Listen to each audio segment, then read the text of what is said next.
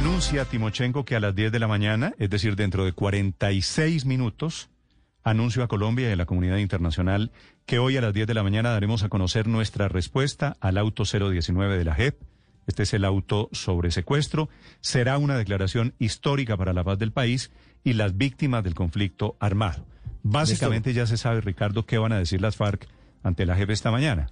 Sí, pues eh, por supuesto que no tienen muchos caminos diferentes que admitir su responsabilidad en los hechos que les endilga la JEP, que son muy serios porque va mucho más allá del secuestro, porque lo vincula con crímenes de guerra y de lesa humanidad, crímenes que están en la órbita de la Corte Penal Internacional. Pero además de eso, será muy importante que habrá admisión de responsabilidades individuales.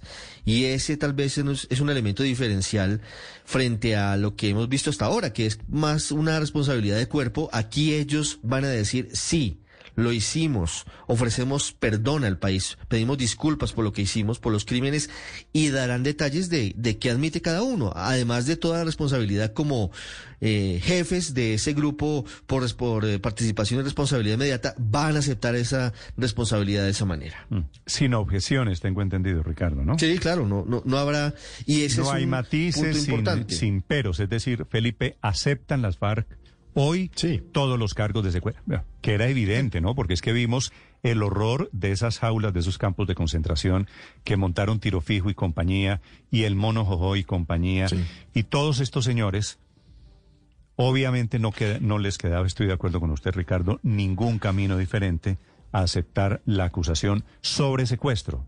Sí, y pero, por eso la pero es muy, este muy importante, eh, Timochenko.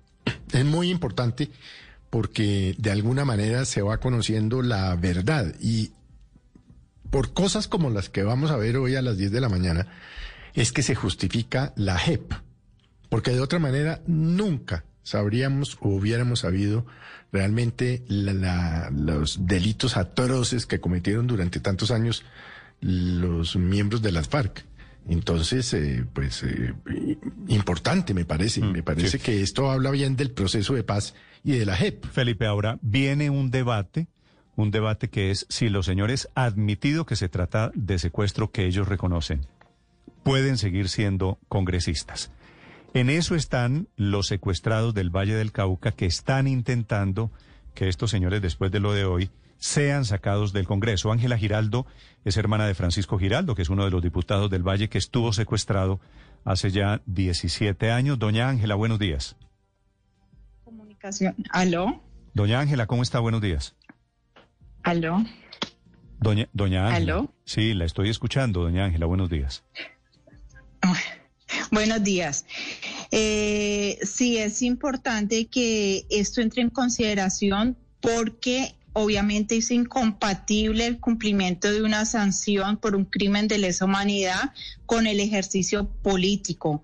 El, cumplimiento de la sanción exige restricción de la movilidad y de los derechos políticos. Por consiguiente, una persona que se está desempeñando como congresista, pues no tiene restringido ni, ni su movilidad ni sus derechos políticos. Eh, la Corte Penal Internacional está haciendo seguimiento a este tema y esto debe cumplirse con rigurosidad, incluso porque en el acuerdo de paz quedó que el cumplimiento de, esas, de las sanciones se hacen en las circunscripciones de paz que son las zonas veredales apartadas, obviamente, de los centros de las ciudades y del Capitolio de la República. Los congresistas solamente tienen permitido ser, ser eh, catedráticos, a ninguno les, les permiten otro tipo de trabajo. Sí. Doña Ángela, la idea que tienen ustedes, los familiares de los secuestrados, de los diputados secuestrados y asesinados por las FARC, han pasado 14 años casi. La petición de ustedes es Catatumbo, por ejemplo, que está en la lista de quienes admiten hoy su responsabilidad, o el señor Carlos Antonio Lozada, ¿deberían dejar de ser congresistas inmediatamente? Yo pienso que lo deben deben hacerlo de inmediato porque obviamente no es ético que una persona que está condenada por un crimen de lesa humanidad y de guerra, que son los crímenes más graves a nivel internacional, actúe como representante de, un, de un pueblo. Eso no está permitido, eso no lo deben hacer, éticamente no está bien. Creo que ellos no estarían de acuerdo si alguien que ha cometido de los militares, de los o, o de los paramilitares que han cometido crímenes hoy fueran congresistas. Eso no es ético. Mm, doña Ángela, la propuesta de ustedes es que una vez se conozca la sanción de la JEP, abandonen sus curules los congresistas de las FARC. Hoy en la práctica son Pablo Catatumbo y Carlos Antonio Lozada. Sí, esa es eh, la propuesta y, creo que si ellos son coherentes con todas las exigencias y señalamientos que ellos hacen a los otros, pues esos señalamientos también lo deben hacer para ellos mismos. El hecho es que las curules que quedaron en el acuerdo de paz es para 10 miembros de la FARC, no dice para cuáles. Así que esas dos curules las pueden entregar a otros dos miembros que no estén sancionados por crímenes de lesa humanidad.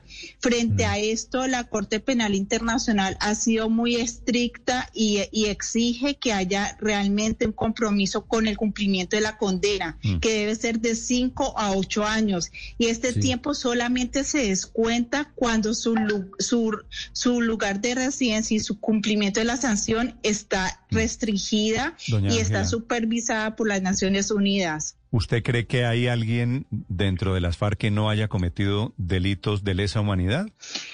No hay ninguno, no hay ninguno que se salve, pero no todos han sido condenados. Solamente han sido condenadas estas personas que, estas ocho personas, que ahora ya no son ocho sino siete, que, que la que la JEP, contra los cuales la JEP dictó estas condenas.